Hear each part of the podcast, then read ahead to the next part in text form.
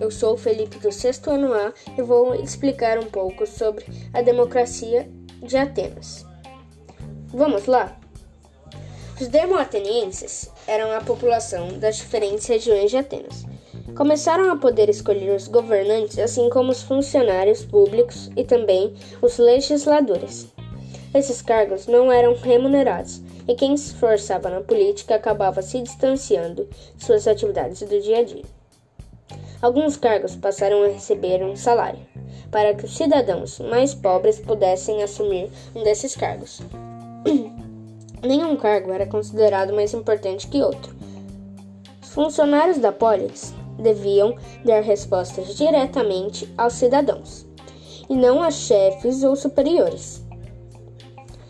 Todo cidadão de Atenas pode votar nas pessoas que querem ver governando Atenas, criando regras e fazendo escolhas nos tribunais. A Assembleia Ateniense se juntava de nove em nove dias para conversarem sobre impostos, decretos de guerra e comércio. se votava levantando uma mão com folhas de louro ou pedras pretas e brancas, que representavam sim, não contra ou a favor. Todos os cidadãos votavam e podiam ser eleitos.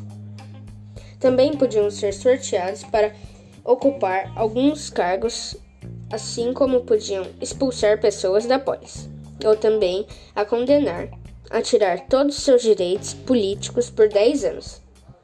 Essa forma passou a ser chamada de democracia, governo do povo.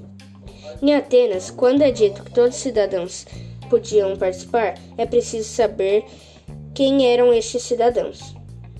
Eles eram homens e filhos de homens que nasceram em Atenas, com mais de 18 anos de idade, e que serviram o exército. Este foi minha explicação sobre a democracia